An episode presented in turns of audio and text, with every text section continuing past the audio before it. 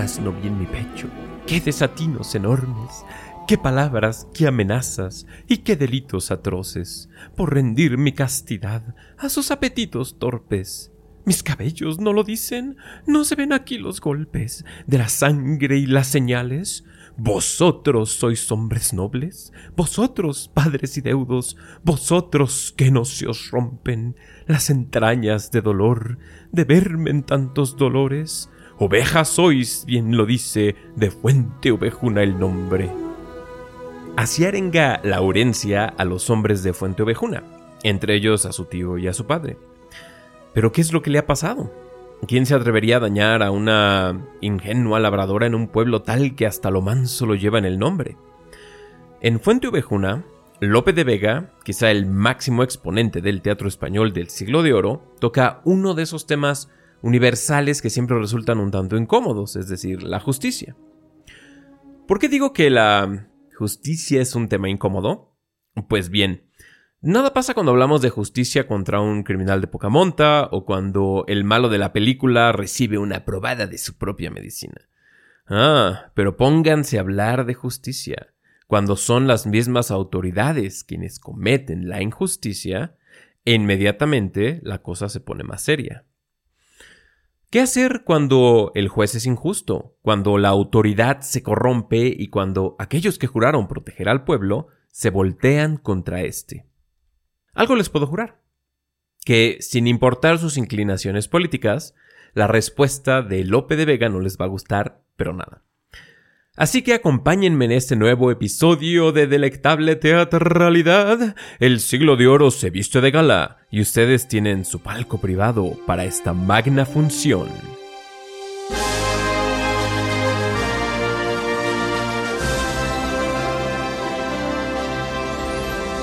Bienvenidos a Palabras Descomunales, el podcast más tragicómico de cultura y literatura. Yo soy Pablo Medina y seré su anfitrión en este noble intento por recuperar lo mejor de nuestra tradición. En este episodio llamado Teatro al revés, vamos a adentrarnos en lo mejor del siglo de oro con Fuente Ovejuna, una comedia del maravilloso y prolífico Lope de Vega. Fuente Ovejuna se escribió durante el apogeo de la España imperial. La figura de los reyes era cuasi divina y el imperio español era ejemplo de orden, riqueza y prosperidad universales. Esta obra no fue muy bien recibida porque fue un recordatorio de lo frágil que es el equilibrio en una sociedad. No solo eso, sino que la obra se basa en una historia real. Los sucesos que narra Fuente Ovejuna ocurrieron en una villa cordobesa en 1476. En Fuente Ovejuna, los labradores y la gente del pueblo son el verdadero centro de la historia. Sin embargo, la obra está enmarcada en gigantescos sucesos históricos, que debemos comprender, aunque sea de pasada, para hacer una lectura más plena de la obra. Si escucharon los episodios del CID y si no lo hicieron, ¿qué están esperando? Recordarán que España como tal era más bien una colección de pequeños reinos cristianos, condados, reinos de taifas y ciudades independientes. Y aunque varios reyes habían intentado unificar la península, sus intentos siempre fracasaban al final. También recordarán que, tras la invasión almohade, el Papa convocó a una cruzada para, para expulsar a los musulmanes de España. Pues bien, la cruzada llevó a la formación de diversas órdenes militares, que, tras su éxito en batalla, se fueron tornando en verdaderas fuerzas políticas. Seguramente han escuchado de los caballeros templarios o de los caballeros de Malta. En el contexto ibérico se formaron órdenes hispánicas como la Orden de Santiago de la Espada, la de Montesa, la de Alcántara y, por supuesto, la de Calatrava. Estas órdenes jugaron un papel muy importante en la reconquista. Aunque, como era de esperarse, no tardaron en acumular demasiado poder y, como era de esperarse, pronto chocaron con otras fuerzas políticas. Hacia finales del siglo XV, cuando ocurre nuestra historia, los reyes católicos Isabel de Castilla y Fernando de Aragón estaban tratando de consolidar todo el poder en su persona. Esto no les dio mucha gracia a las órdenes militares que señoreaban sobre vastos territorios y eran uno de los últimos vestigios del feudalismo. ¿Qué tanto importa el nombre de una ciudad? Pues lo crean o no, bastante. En el territorio de la Orden de Calatrava, dos siglos antes, un rey que es Alfonso el Sabio, le había cambiado el nombre a una villa y le puso Villarreal, es decir, el pueblucho del rey. Esta villa creció y se convirtió en ciudad real.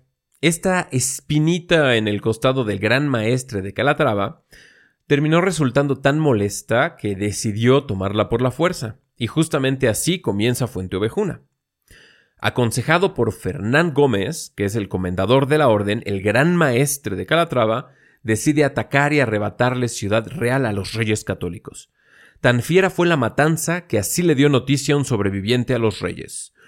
Con valor nos prevenimos a su fuerza resistiendo, tanto que arroyos corrían de la sangre de los muertos. Tomó posesión en fin, pero no llegará a serlo a no le dar Fernán Gómez orden, ayuda y consejo. Tras la victoria, ya regresa Fernán Gómez a Fuente Ovejuna, donde es señor y tiene residencia. Y fiero guerrero que es, poco tiene de qué preocuparse de la gente del lugar, pues... Ya veis que en Fuente Ovejuna hay gente humilde y alguna, no enseñada en escuadrones, sino en campos y labranzas. Queridos escuchas, antes de ir junto con el comendador a Fuente Ovejuna, voy a aprovechar este hueco para darles unas cuantas noticias. Hace unas semanas tuve la oportunidad de participar en un podcast que les va a encantar. Se llama El Conversatorio con Luis García. Les ruego que vayan a YouTube o donde sea que obtengan sus podcasts y escuchen el episodio 44 donde Luis y un servidor conversamos sobre literatura, la importancia de la lectura y les doy también unos consejos secretos sobre cómo empezar a escribir. Todos los episodios del conversatorio valen la pena, así que escúchenlos, pero eso sí, Primero escuchen el mío. También recuerden que si quieren interactuar conmigo, lo pueden hacer a través de Twitter en arroba muy bien Pablo y de Instagram en arroba y finalmente en podcast arroba dilotextual.com. Pues bien, ya tenemos el contexto. Vamos a adelantarnos a la tropa, así que cabalguemos desde Ciudad Real por los yermos y los prados, hacia Fuente Ovejuna, donde hallaremos a dos labradoras hablando del mismísimo Fernán Gómez, su señor.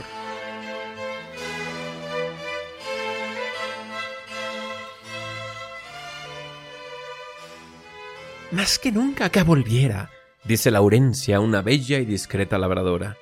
Plega al cielo que jamás le vea en Fuente Ovejuna. Y le contesta Pascuala. Pues yo, Laurencia, He visto alguna, tan brava y pienso que más, y tanea el corazón brando como una manteca.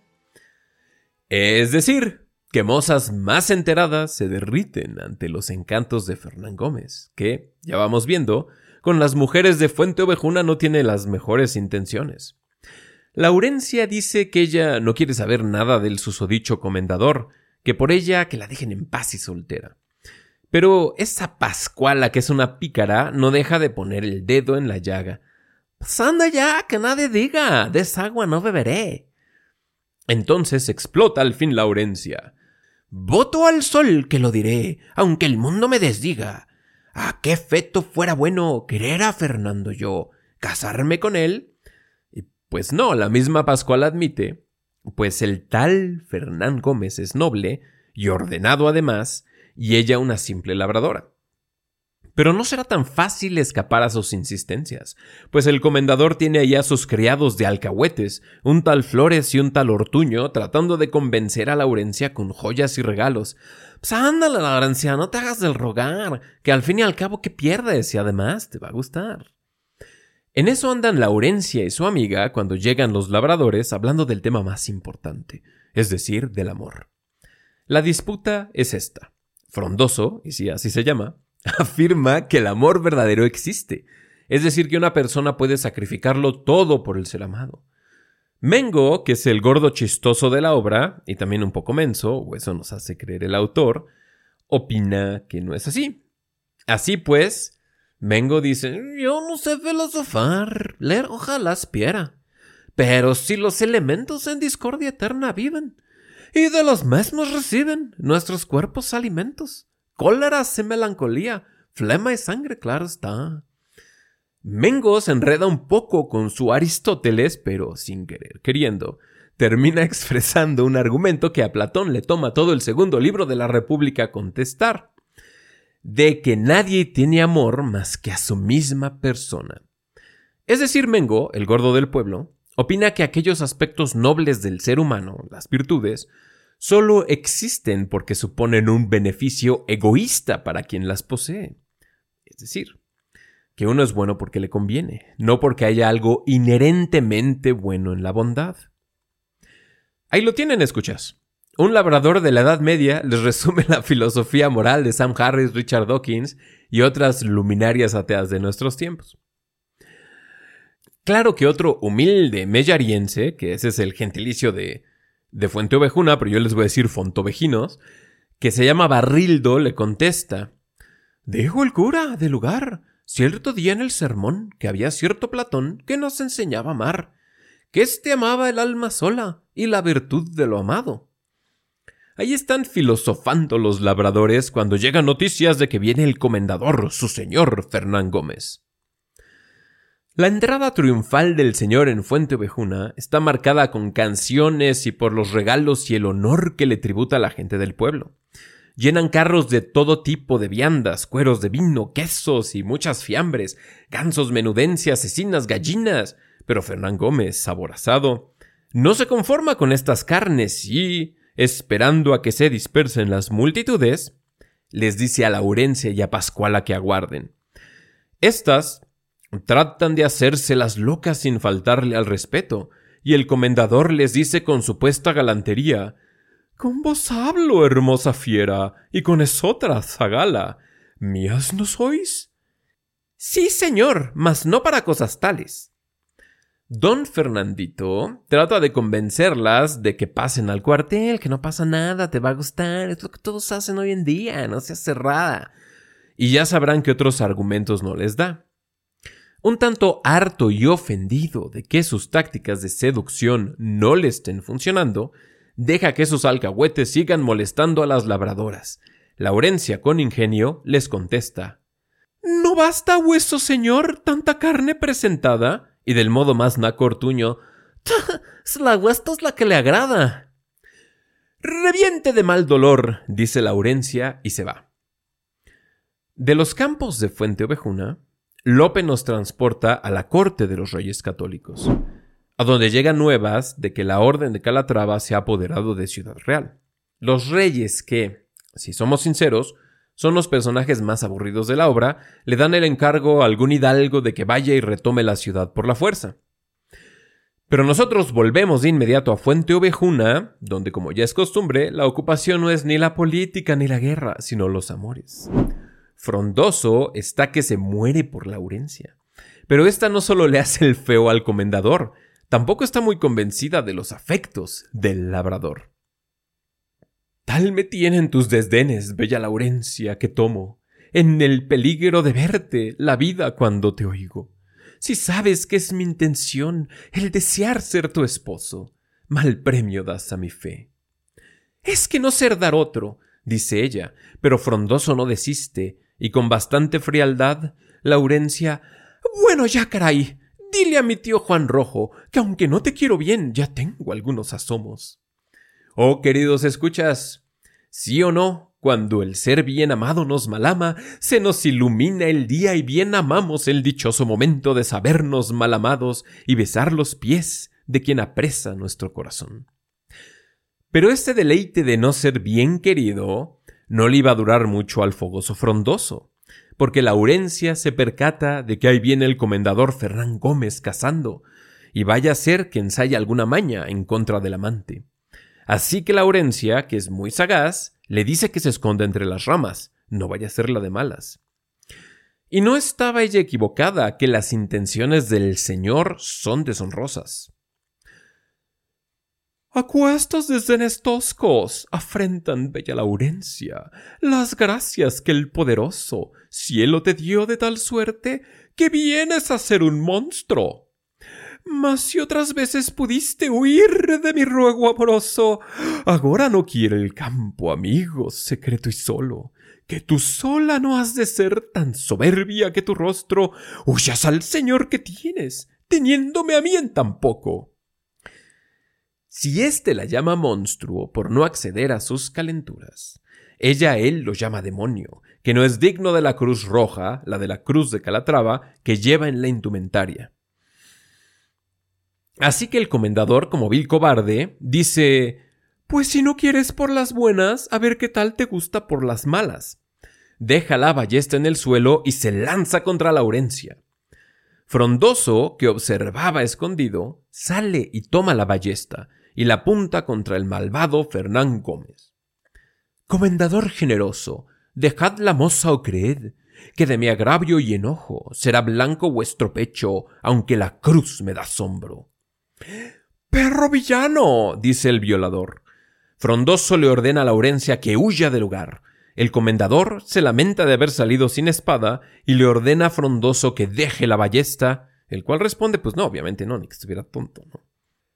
Ah, sí, pues mátame a ver si me saliste tan hombrecito. Y Frondoso le dice, eso no, yo me conformo con mi estado y pues me es guardar la vida forzoso, con la ballesta me voy. Frondoso ahora queda confinado a vivir escondido en el monte como un fugitivo, aunque el chisme corre pronto entre las gentes de Fuente Ovejuna. Están varias personas del pueblo reunidas, entre ellas Juan Rojo, el tío de Laurencia, que le cuenta el suceso a un labrador. ¿Vas a creer que se quiso propasar con la Laurencia? Pues, ¿quién fue él tan bárbaro y lascivo? Colgado le vea yo de aquel olivo. Pero en eso sale el comendador con sus criados, Ortuño y Flores. Esta escena a mí me llena de perplejidad, pues es difícil de imaginar semejante desvergüenza. Esencialmente, el comendador le pide al padre de Laurencia, Esteban, que además es el alcalde de Fuente Ovejuna, que convenza a su hija de que no sea tan remilgosa y se deje violentar. ¡Ya, caray! Dígale a su hija que afloje, compay. Sorprendidos todos, dicen que esas no son palabras dignas de un noble señor. Este dice, no, pues si en la ciudad están los esposos muy honrados de que uno corteje a sus esposas. Aquí vale detenernos un momento. La gente está ofendida porque el modo de hablar del Señor es deshonroso y ensucia la dignidad del pueblo que, aunque humilde, tiene su derecho también. El comendador se ofende por su parte porque piensa que su sangre es tan noble que deberían estar honrados de que, al fornicar con sus hijas, les mejore la raza. Los labradores obviamente tienen la razón. Aunque el señor tiene derecho sobre sus feudos, los pierde si actúa de manera injusta. Esto puede parecernos obvio, aunque bien pensado es del todo ajeno a nuestro pensamiento contemporáneo. Por ejemplo, la libertad.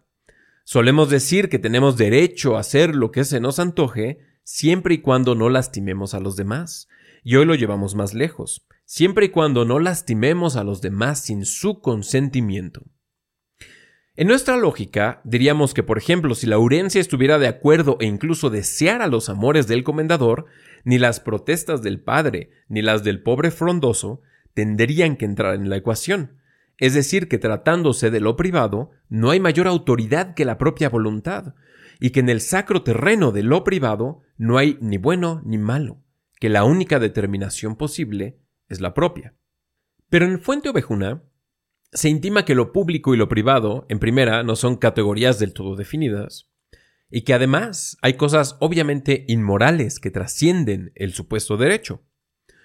Por ejemplo, el comendador tiene derecho sobre los labradores, que, como señor feudal, los hace casi casi su propiedad pero eso no lo faculta actuar con completa soberanía sobre ellos. Hoy diríamos que eso es obvio, puesto que los labradores son personas y no cosas, pero yo les pregunto, ¿y eso qué? ¿Por qué la vida humana posee una cierta dignidad? Y lo podemos llevar todavía más allá. Por ejemplo, ¿podemos actuar con completa libertad, es decir, con completa soberanía, tratándose de la naturaleza, aunque sea nuestra propiedad? O sea, si yo soy dueño de un bosque, lo puedo talar porque se me antoja. Si yo soy dueño de un río, puedo llenarlo de porquería nada más porque es mío. ¿Y qué hay de los hijos?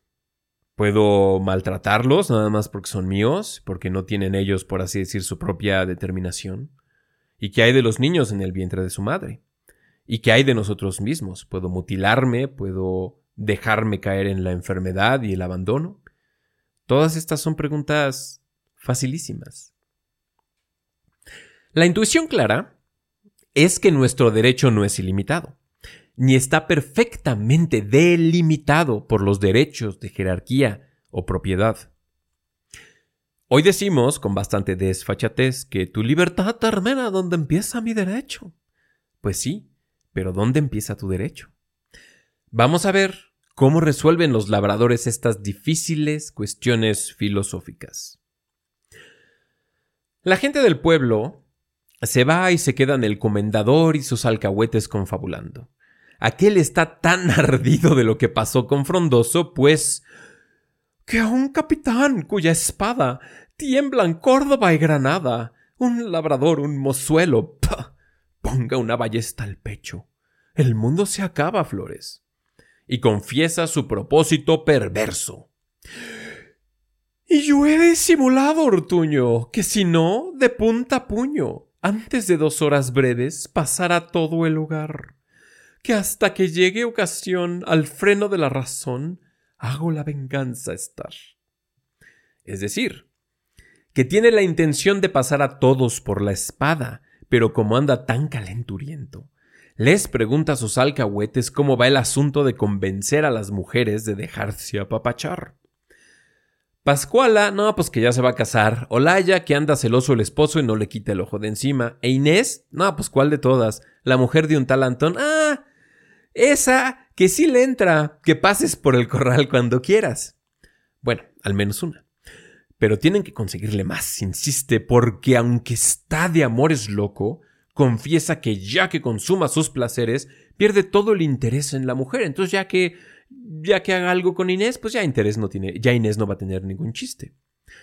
Afortunadamente, llegan unos soldados a decirle que los reyes católicos están atacando Ciudad Real y que no le queda de otra, que deje sus calenturas y acuda al auxilio del gran maestre de la orden.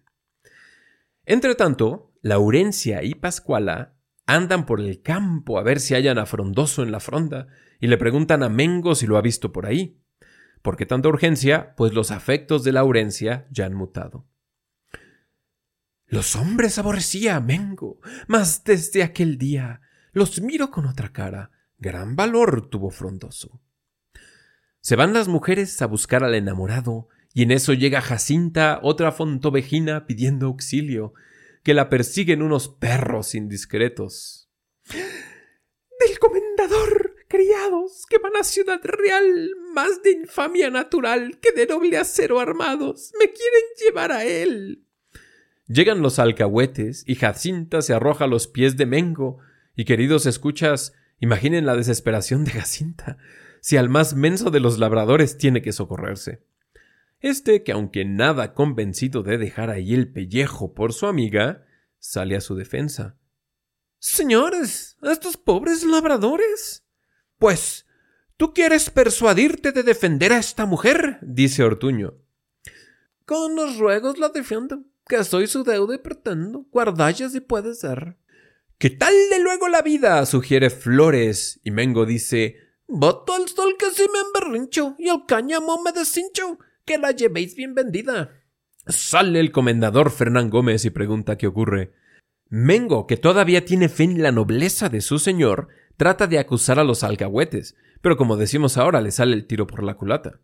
El pervertido de Flores le pide permiso para matarlo, pero el comendador dice No ensuciéis las armas que habéis de honrar en otro mejor lugar. ¿Qué mandas? dice Ortuño.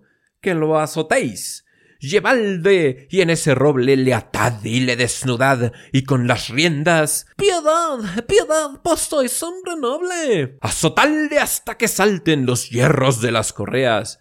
Y entonces Mengo cielos hazañas tan feas queréis que castigos falten recordarán queridos escuchas que un destino similar sufrieron las hijas del Cid en el robledo de Corpes Y el comendador, que sigue empecinado con eso de que ya quisieran esas labradoras merecer sus afectos, le dice a Jacinta Tú, villana, ¿por qué huyes? Es mejor un labrador que un hombre de mi valor.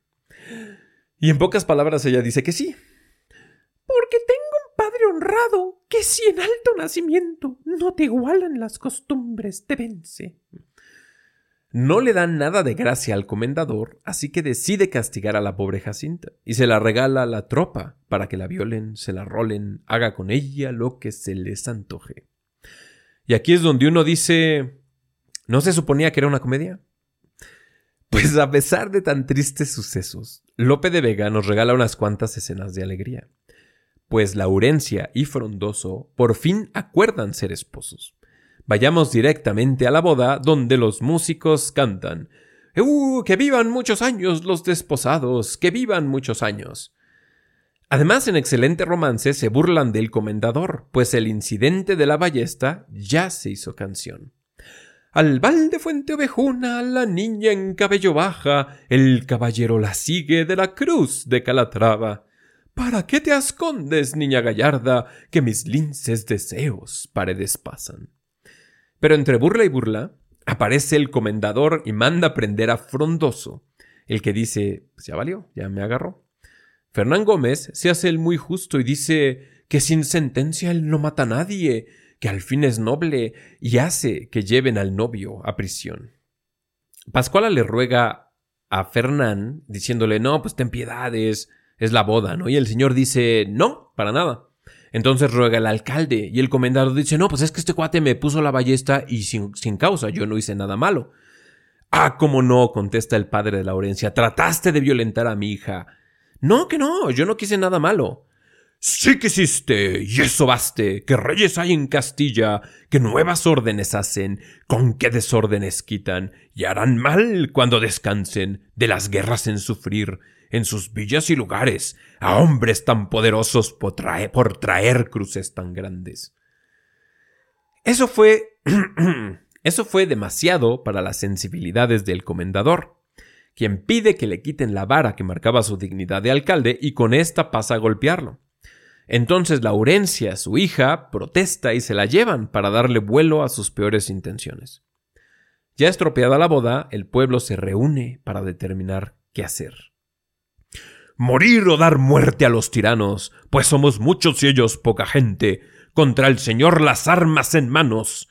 El rey solo es Señor después del cielo, y no bárbaros hombres inhumanos. Si Dios ayuda a nuestro justo celo, ¿qué nos ha de costar? Y Mengo, mirad, señores, que vais en estas cosas con recelo. Puesto que por los simples labradores estoy aquí que más injurias pasan, más cuerdo represento sus temores. Pero el tío de Laurencia repone Si nuestras desventuras se compasan para perder las vidas que aguardamos, las casas y las viñas nos abrazan, tiranos son a la venganza vamos. Aparece entonces Laurencia desgreñada. Hija mía, dice Esteban, no me nombres tu hija. ¿Por qué mis ojos? ¿Por qué? Por muchas razones, y sean las principales porque dejas que me roben, tiranos sin que me vengues, traidores sin que me cobres. Llevóme de vuestros ojos a su casa Fernán Gómez, la oveja al lobo dejáis, como cobardes pastores. Oveja sois, bien lo dice, de fuente ovejuna el nombre. Dadme unas armas a mí, pues sois piedras, pues sois bronces, liebres cobardes nacistes, bárbaros sois no españoles. Afrondoso quiere ya, sin sentencia, sin pregones, colgar el comendador de la almena de una torre. De todos hará lo mismo, y yo me huelgo medio hombres, porque quede sin mujeres esta villa honrada y torne aquel siglo de Amazonas, eterno espanto del orbe. Y pues bueno, tras semejante discurso, sin duda el mejor de toda la obra, los hombres del pueblo salen enfurecidos a gritos de mueran tiranos traidores. Laurencia, que sigue echando humo, arenga ahora a las mujeres. ¿Será bien que solo ellos de esta hazaña el honor gocen? Pues no son de las mujeres sus agravios los menores. Di pues qué es lo que pretendes que puestas todas en orden acometamos un hecho que dé espanto a todo el orbe. El comendador, entre tanto, muy contento está por colgar a Frondoso cuando se escuchan los clamores del pueblo. Muy convenenciero le pide al novio No manches, Frondi, diles que se calmen. Pero este clama ¡Viva Fuente Ovejuna! Así que el pueblo derriba las puertas. Dice el comendador Aguanten, por mi honor que ya iré pagando mis errores. Pero el pueblo ha sido desatado y está sediento de sangre. Se arma un gran combate en escena y por todos lados se escuchan los gritos de la pelea. Llegan también las mujeres armadas y pronto escuchamos al comendador perder la vida. Flores ruega por piedad, pero alguien le dice córtenle la cara. Entonces Jacinta muere concertador de sus placeres. Lo hieren, pero alcanza a huir. Sin embargo, Ortuño no se escapa a la furia de Pascuala. Moriré matando, dice ella, y tiñe las armas campesinas de la sangre de los malvados. Queridos escuchas, imaginemos el shock que debió de haber causado esta obra montada en escena. Pues aunque la mayor parte de la violencia ocurre tras bambalinas, en el público seguramente se contaban muchos nobles españoles que veían cómo el pueblo asesinaba a uno de los suyos. Fuente Ovejuna es al fin y al cabo un recordatorio de que el pueblo tarde o temprano se alzará contra los tiranos. La obra deja tanta violencia y nos transporta a la corte de los reyes, a donde llega Flores herido y nos narra con lujo de detalle lo que acaba de acontecer. No solo no le escucharon, pero con la furia impaciente rompen el cruzado pecho, con mil heridas crueles, y por las altas ventanas le hacen que al suelo vuele, a donde en picas y espadas le recogen las mujeres. En efecto, fue la furia tan grande que en ellos crece, que las mayores tajadas las orejas hacer vienen. Lo dicho he visto escondido, porque mi infeliz suerte en tal trance no me permite, no, que la vida se perdiese. El rey envía a un juez a que averigüe quién ha sido el culpable del suceso, pues preciso es mantener el orden, y no conviene a los campesinos empuñar las herramientas de la muerte. La gente de Fuente Ovejuna Lleva la cabeza de Fernán en una lanza, ya toda desfigurada, y andan haciendo coplas para celebrar su hazaña y que ya no son súbditos del mal señor, sino de los reyes católicos. Vivan los reyes famosos, muchos años pues que tienen la victoria y hacer vienen nuestros dueños venturosos, versa Barrildo. Y cuando llega el turno de Mengo, dice que no es que no soy buen poeta, pero de cualquier modo lo intenta. Una mañana en domingo me mandó a azotar aquel, de manera que el rabel daba espantoso respingo. Pero ahora que los pringo, vivan los reyes cristánicos y mueran los tiránicos. Lope usa hipercultismos, es decir, imitaciones de latín como cristiánigos, para hacer más humoroso el decir de Mengo. En fin, que no es cosa de broma, pues bien sabe Esteban, el alcalde, y padre de Laurencia, que alguien pedirá cuentas por la matanza que hicieron. ¿Cuál es tu consejo, suegrito? dice Frondoso. Morir, diciendo fuente ovejuna, y a nadie saquen de aquí. Y efectivamente llega el juez y se pone a interrogar a la gente.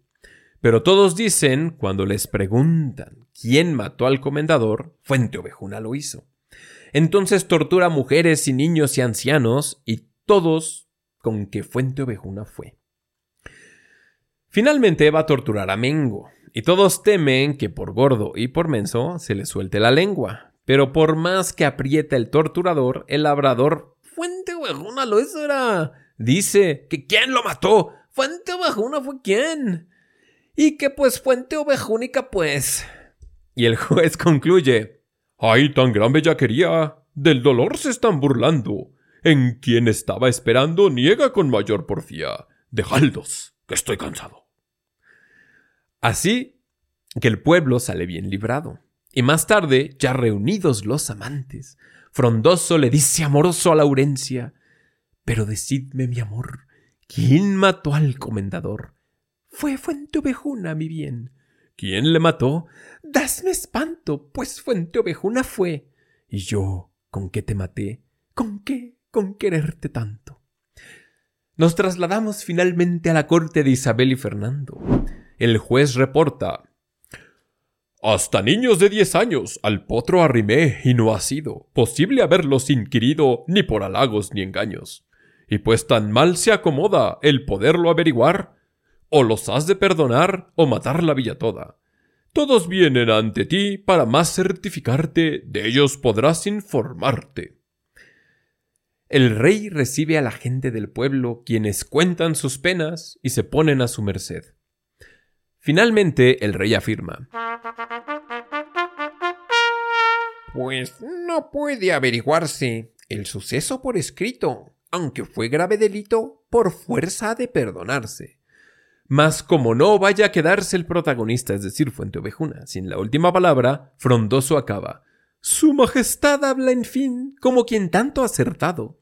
Y aquí discreto Senado, Fuente Ovejuna da fin. Esta comedia sanguinaria pasó a la historia como una de las más grandes obras del teatro del siglo de oro. Pero no fue particularmente bien recibida en su época, a pesar de que Lope tiene mucho cuidado de que la monarquía quede muy bien. De hecho, durante la vida de Fernando de Aragón, éste obtendría el permiso del Papa para absorber en su persona a las órdenes militares y fungir como gran maestre de todas. Así pues, Fuenteovejuna es halagüeña con la monarquía hasta en la elección del suceso histórico que narra, pues es la historia del sometimiento de las órdenes y la consolidación del poder en España bajo la figura de los reyes. Sin embargo, la obra resulta inquietante, pues en esta no solo se asesina a un noble, sino que se invierten, aunque temporalmente, los roles sociales. Es decir, el villano se vuelve noble el noble es el villano, la mujer se hace soldado, la ciudad real es conquistada por una orden militar arrebatándosela al rey, y, más importante, las ovejas de Fuente Ovejuna se convierten en verdaderas fieras que se alzan contra toda autoridad, es decir, que se vuelven soberanos, o para usar un término más anticuado, adquieren realeza. Pero esta inversión de los papeles no pretende ser revolucionaria en el sentido moderno, ya que no intenta progresar hacia un nuevo orden, sino restaurar el orden que el comendador, con su maldad, ha alterado. Lope, de este modo, les está recordando a sus espectadores que algo muy terrible les ocurre a los malos gobiernos y que el pueblo se alzará, tarde o temprano, contra los tiranos. Lope de Vega reflexiona sobre lo que ocurrió en una villa medieval, siglo y medio después de los sucesos. Curiosamente, siglo y medio después de Lope, todo el mundo occidental sería presa del furor revolucionario. La revolución de las colonias inglesas, la revolución francesa y poco después las múltiples revoluciones o guerras de independencia de nuestra América. En estos conflictos, las cuestiones que López se plantea volverían a estar en boca de todos. ¿Dónde efectivamente reside el poder? El rey diría que le viene del cielo, el pueblo diría que no, que el rey tiene poder por gracia del pueblo, que es un simple representante. Y no faltará en esos siglos tumultuosos quien diga que el derecho realmente le viene al hombre de la razón. Y finalmente algunos propusieron soluciones científicas, entre comillas, al problema, como el socialismo. De hecho, es muy fácil hacer una interpretación marxista de Fuente Ovejuna, y la figura de Laurencia en particular ejercía una cierta fascinación sobre los soviéticos. ¿Y cómo no va a ser? ¿No es Fuente Ovejuna, al fin y al cabo, la historia del pueblo que se alza en contra de la dominación y la injusticia de los ricos a través de medios violentos? Sí, definitivamente. Pero ¿qué hacemos entonces con la figura del rey? El socialista diría que Lope no hubiera podido escribir una obra donde el pueblo se autodetermina perfectamente en esa época, que lo hubieran censurado o que ni siquiera la hubiera podido pensar, pero que si escribiera en nuestros días, ciertamente habría tomado el camino del socialismo, es decir, donde el pueblo derroca primero a Fernán Gómez, pero después, en vez de someterse a la figura del rey, eh, también pasa a derrocar al rey. Por otro lado, uno podría estar tentado a arroparse en la figura real como garante del derecho y aquella que trae justicia y orden. Algunos sueñan con un retorno del rey, por así decirlo, y este monarquismo eh, extremo no solamente eh, se puede proponer en España, donde todavía hay un rey, pero, pero yo les pregunto, nuestra... ¿Qué si no ¿Qué sino un mesianismo político, un deseo de que llegue una figura real? Es la pasión que tenemos en Latinoamérica por dictadores y ese presidencialismo lambiscón que apesta a nuestras tierras. Yo creo que ambas interpretaciones están equivocadas, la del socialista como la del monarquista. En Fuente Ovejuna tenemos a tres poderes en constante oposición y alianza. El poder del pueblo, el poder militar del aristócrata y el poder real del rey. Sin embargo, a lo largo de toda la obra hay un cuarto poder que determina, aunque siempre ha callado, las más relevantes acciones de los personajes. Hablo, claro está, del amor. No nada más porque sí el pueblo está hablando del amor al inicio de la obra. Cuando Frondoso se sacrifica y arriesga su vida para defender a Laurencia, no lo hace solo por su propio interés, sino por un sentido fortísimo de deber, es decir, el amor. Cuando Mengo, que al principio no cree en el amor, se deja azotar por defender a Jacinta, lo hace por un sentido de deuda y responsabilidad, el amor que le debe al prójimo. El comendador ha invertido este sentido, y sus amores son egoístas, y por lo tanto devienen en lujuria, injusticia y, últimamente, en su propia destrucción. Cuando Frondoso y Laurencia están por casarse, el canto nupcial es el mismo que cantan los músicos cuando el pueblo decide unirse, por así decirlo, a los reyes católicos. Así tenemos una analogía. La orencia es a Frondoso como fuente ovejuna lo es a la corona. Y el vínculo que los une es el amor, que se entiende como desear el bien del otro, en términos en términos bastante escolásticos, y es seguramente como Lope lo entendía. Este lenguaje nupcial era muy familiar a los españoles de la época, que estaban sumidos en los símbolos católicos. Cristo es el esposo y la iglesia su esposa. E incluso en el cántico espiritual de San Juan de la Cruz, Dios es el amante y el alma la amada. De hecho, hay un personaje que se mantiene callado, pero presente durante la obra, aquel que es amor con A mayúscula, es decir, Dios. Apelo de tu crueldad a la justicia divina, dice Jacinta cuando la entregan para ser violada. Solo el rey es señor después del cielo, dice Esteban cuando conmina al pueblo a que tome las armas. Pero es la misma Laurencia quien establece cuál es la relación justa entre dos seres que se aman. Y después de que se han librado del comendador, le recita a Frondoso, o en general recita un soneto, y de este solo les voy a leer los últimos seis versos. Dice, Mi esposo adoro la ocasión que veo, al temor de su daño me condena, si no le ayuda la felice suerte, al bien suyo se inclina mi deseo, si está presente, está cierta mi pena. Si está en ausencia, está cierta mi muerte. Lope nos intima que esta es la relación justa no solo entre los esposos, sino también entre las instituciones, que no deben velar por el bien propio, sino por el ajeno. Hoy nos preguntamos un poco perplejos cuál debe ser el valor conductor de una sociedad el progreso, la equidad, el orden, la seguridad, la riqueza, la prosperidad, la justicia, y no sabemos respondernos porque todo suena a demagogia, todo suena al discurso que diría desde su pedestal un político mentiroso y corrupto. El orden puede ser un orden tiránico. La equidad forzada suele crear las peores desigualdades. Lope imagina una relación más armónica entre los actores sociales. El amor es próspero, pero se vuelve con espantosa violencia cuando la injusticia busca apoderarse de lo amado. Y por eso le tienen miedo quienes buscan solo su propio beneficio. Que odies a tu vecino, querido escucha, es lo que ambiciona el tirano. ¿Saben? Cuando ando por nuestras calles y veo a alguien tirar basura en la calle, no veo tanta falta de educación como falta de amor. Cuando veo a un digno hombre de negocios levantar un espantoso edificio que afea una ciudad, no veo tanto ambición como falta de amor. Cuando escucho a un político mentir groseramente y apelar a los más altos valores mientras se llena los bolsillos de dinero robado y las manos de sangre, no veo tanto hipocresía como falta de amor. Finalmente, cuando veo a dos personas no saludarse en la calle, no veo tanto indiferencia como falta de amor.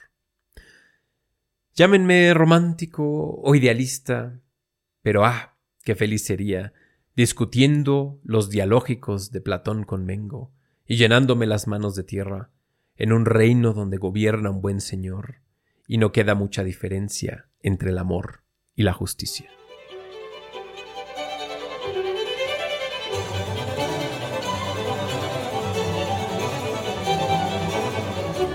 Gracias por escuchar este subversivo episodio de palabras descomunales llamado Teatro al revés.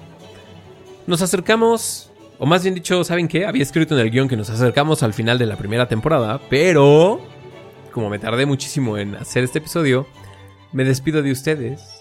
Les deseo todo lo mejor en estas fiestas, que 2022 que en, 2000, que, que 2022 ya no sea un año lleno de pestilencia y de atropellos, sino que verdaderamente recuperemos nuestra tradición y que seamos una vez más llamados a aquello que es lo más importante de la vida, es decir, amarnos los unos a los otros.